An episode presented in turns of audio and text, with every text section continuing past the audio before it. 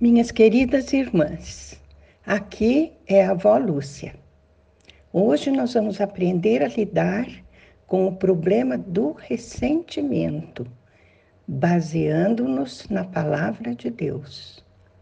Em Jó 5:2 está escrito: Ficar desgostoso e amargurado é loucura, é falta de juízo que leva à morte. Senhor, esta é a tua palavra. E a tua palavra é verdadeira e é um direcionamento para as nossas vidas. Por isso te pedimos em nome de Jesus, faça-nos entendê-la em sua profundidade e colocar em prática os seus ensinamentos. Amém. Vejam, irmãs, Está escrito que ficar desgostoso e amargurado é loucura, é falta de juízo, que leva à morte. Então, se é tudo isso que a palavra diz e a palavra é verdadeira, por que vamos ficar desgostosas e amarguradas? Não, vale a pena, minha irmã. Quando as pessoas nos ferem, a forma normal de reação é ficarmos ressentidas. Esta é uma reação natural, uma reação normal. Mas não é a reação correta. Traz mais mal do que bem. No livro de Jó, nós aprendemos que isso produz três coisas. E a primeira delas é que o ressentimento é irracional. Não faz sentido é ilógico, não tem motivo. Não vale o esforço que despendemos para ficar ressentidas. Eclesiastes 7:9 diz: É tolice alimentar o ódio. Não faz sentido alimentar o ódio, o ressentimento. Por quê? Porque não podemos mudar o passado, minha irmã. Não importa o quanto você se ressente pelo que aconteceu, isso não vai mudar o seu passado. Você não vai conseguir corrigir seu problema no presente, mesmo que esteja muito ressentida pelo passado.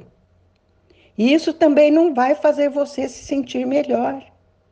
Assim, por que ficar ressentida? Isso não adianta. É tolice da nossa parte, não faz sentido. Você já fez alguma coisa tola ou estúpida porque estava ressentida? Quando a gente diz, ah, vou mostrar para ele. E daí a gente vai, faz uma coisa maluca e se transforma numa tola. Às vezes faz até algo de que irá arrepender-se depois. Falar, ai meu Deus, por que, que eu não me controlei? Né? Se você estiver sendo conduzida pelo Espírito, ele vai conceder a você o fruto do alto domínio que faz com que você não se deixe levar por suas emoções e nem pelos seus ressentimentos. O Salmo 106, 33 diz o seguinte: Os israelitas foram rebeldes contra o Espírito de Deus, e Moisés muito zangado, agiu e falou sem pensar. Minhas irmãs, se o próprio Moisés, o condutor do povo escolhido, ficou zangado, agiu e falou sem pensar, pensar, imagine nós em que situação estaremos. Nós também muitas vezes fazemos isso. Ficamos tão azedas e ressentidas que dizemos coisas sem pensar no que falamos.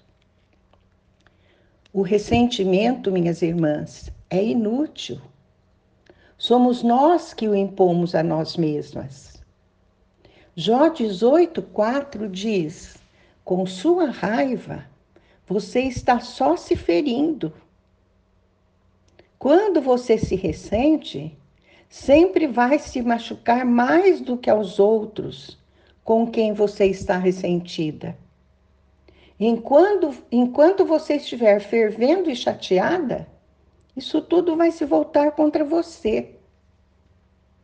Muitas pessoas permitem que gente do seu passado, ex-companheiro, pais, professores, que fizeram você se sentir miserável, voltem desse passado para o presente e continuem fazendo você de miserável. Isso é tolice. Eles não podem feri-la de novo, a não ser que você permita. Ressentimento não é só irracional e inútil, como também não vale a pena. É suicídio emocional. Alguém disse que ressentimento é o inferno no coração. As pessoas mais infelizes são aquelas cheias de ressentimento. São infelizes, só prolongam a dor.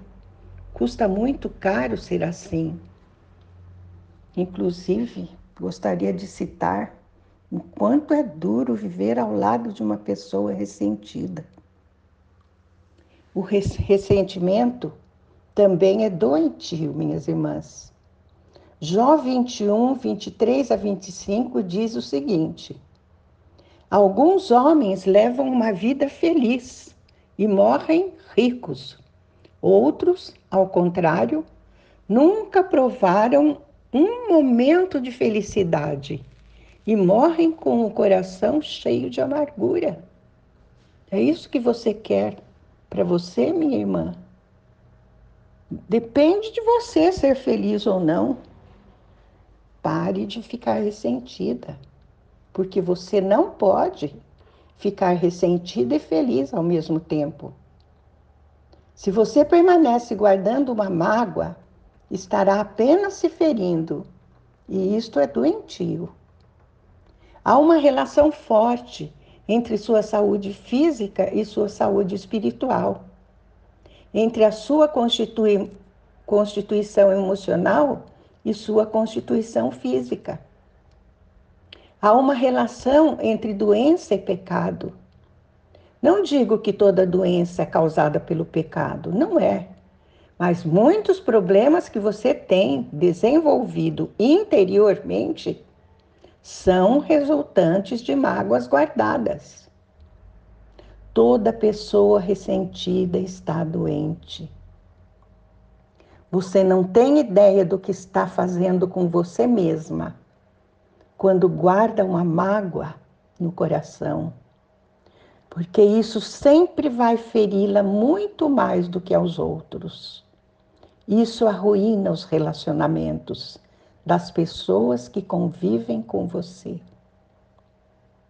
Provérbios 17, 22 diz: O coração bem disposto é remédio eficiente, mas o espírito oprimido resseca os ossos.